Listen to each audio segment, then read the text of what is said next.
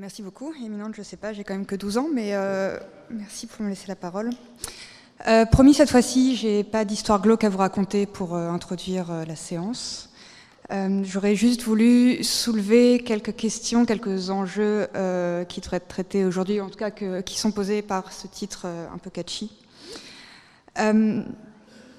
C'est un gros classique, moi, dans mon métier, les gens avec qui je discute, qui m'expliquent que de toute façon, quel est le problème à vouloir contrôler les frontières, on a besoin des migrants. Vous voyez bien que la société vieillit. Il faut des gens pour payer les retraites, prenons les migrants, ils travaillent, tout va bien. C'est très simpliste. C'est très simpliste parce que ça ne prend pas en compte toute une série d'éléments qui sont importants, comme euh, le marché du travail en Belgique, comme euh, le modèle d'intégration auquel on pense, auquel on veut, euh, comme le profil des personnes qui pourraient venir, ce qu'on a à leur offrir. Et juste très schématiquement, l'idée, vous faites venir des milliers de personnes pour compenser euh, les besoins qu'on a pour payer les retraites.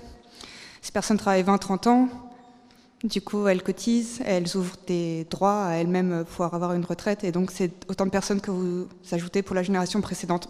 Tout ça pour dire que je ne suis pas économiste, euh, mais par contre il y a des gens qui le sont dans cette salle, et il y a des gens du bureau du plan aussi notamment qui vont pouvoir en parler. Ce sera intéressant d'être un peu mieux fixé sur... De quoi la Belgique a réellement besoin en fait d'apports économiques qui viendraient de la migration. Un deuxième point, je vous assure, il n'y en a que quatre. Et la question de se poser déjà, qu'est-ce qu'on fait avec les gens qui sont là, en termes d'intégration sur le marché du travail, d'intégration économique, d'intégration aussi euh, culturelle, sociétale? Je veux dire qu'on l'a vu ce matin, il y a toute une partie de la migration en Belgique sur laquelle l'État n'a pas la main, la migration d'asile, la migration de regroupement familial pour l'instant, en tout cas, on ne veut pas, on ne sait pas mettre de quotas pour dire euh, il y aura 10 000 personnes par an et comme ça on sait le réguler. Le fait est que ce sont des personnes qui après vivent ici et qui ont envie et besoin de s'intégrer économiquement et les dernières études sont franchement pas réjouissantes. Euh, L'OCDE euh, récemment a publié une étude, mais là au niveau bah, de l'OCDE mondial. mais à voir spécifiquement en Europe et même et en Belgique, il y a de très mauvais résultats. Euh, le plus compliqué étant sur euh, justement euh, les personnes qui viennent par regroupement familial ou par protection internationale. C'est des profils qui sont plus difficiles pour la mise à l'emploi, tout simplement sur des questions de langue pour les réfugiés qui paraissent évidentes, le fait de devoir comprendre un système, de devoir comprendre un marché du travail, de devoir éventuellement être formé. Ça prend du temps, c'est compliqué, ça demande des investissements et des vrais plans d'intégration un peu ambitieux. En Belgique, on avance en plus avec le handicap de la répartition des pouvoirs au niveau des entités fédérées. C'est pas simple. Et ça demande des politiques. Euh, je vais me permettre un petit point d'interaction, même si ce n'est pas forcément prévu euh, dans un cadrage. Mais juste par curiosité, est-ce qu'il y a des représentants d'un groupe politique ici dans la salle aujourd'hui? Vous pouvez lever la main, je ne sais pas. Merci d'être là. Il y a hum, un autre point auquel qui me permet de faire la transition. On en parle assez peu, mais ça devient criant. Il y a la question de la résilience de la population haute, les, Belges, euh, par rapport à la question de la migration. Et c'est pas possible de parler de migration économique sans s'interroger sur la façon dont on va implémenter des politiques et dont on va faire accepter par la population, on, les faire adhérer à une politique migratoire il y a un travail qui a été euh, vu de ma fenêtre. Je, suis peut-être critiquable. J'ai le sentiment qu'il y a un travail qui a été fait beaucoup plus en amont côté flamand, où il y a une prise en charge de la question du côté des politiques. Il y a eu un eurobaromètre euh, qui a été publié à la fin de l'année dernière, qui a montré que la migration était le premier point de préoccupation en Europe. Le premier, très loin, 20 points devant le deuxième, qui est le terrorisme, et donc je ne parle même pas de la mobilité, le pouvoir d'achat, etc., qui arrive bien après. Il y a un questionnement euh, de la part de la population sur la migration qu'il ne faut juste pas mépriser.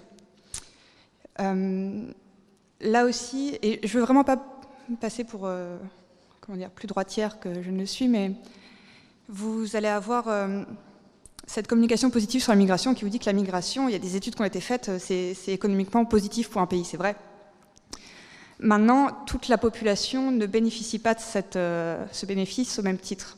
Les strates les plus riches vont avoir un impact sur leur pouvoir d'achat, sur leur existence, qui sera beaucoup plus bénéfique que les populations les plus pauvres, parce qu'il y a des entrées en concurrence qui se font. sur le marché du travail, par rapport à un système social, etc. Ce qui ne veut pas dire qu'il ne faut pas de migration économique, ce qui veut juste dire qu'il faut à un moment donné se poser des questions qui sont compliquées et il faut aussi réussir à créer un dialogue avec la population et à créer une pédagogie qui est claire sur la migration. Euh, point de détail, euh, hier le PS a envoyé euh, une lettre aux Belges pour s'intéresser à leurs préoccupations et répondre aux questions qui leur seraient importantes pour elles. Il n'y a pas un point sur la migration. je, cite ce parti-là parce qu'il est d'actualité, mais c'est un problème qui est généralisé, en tout cas côté francophone, que je connais mieux que côté néerlandophone. Voilà, j'en arrive à mon quatrième point, euh, que je n'ai pas du tout oublié, mais qui, revient à ce dont on a parlé ce matin. Si on veut lutter contre la migration irrégulière, il va peut-être falloir aussi envisager la migration économique, non pas seulement sur l'intérêt économique qu'elle peut apporter euh, ou qui est pertinente pour le pays d'accueil, mais aussi sur le fait que créer des voies légales pourrait être une alternative qui éventuellement manque pour l'instant aux, voies, euh, aux voies créées par les trafiquants et les passeurs.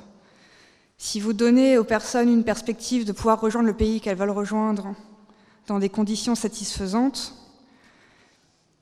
ça pourra peut-être créer une résilience aussi pour en prendre le temps de créer un projet migratoire plutôt que d'aller se jeter dans les bras de personnes qui sont vraiment pas super bien intentionnées en prenant des risques énormes et après en se retrouvant dans une situation d'illégalité, enfin d'irrégularité sur le territoire qui sera juste pas facile à gérer et qui est bon pour globalement personne. Euh, voilà, c'était quelques points euh, dont j'espère on va pouvoir parler cet après-midi.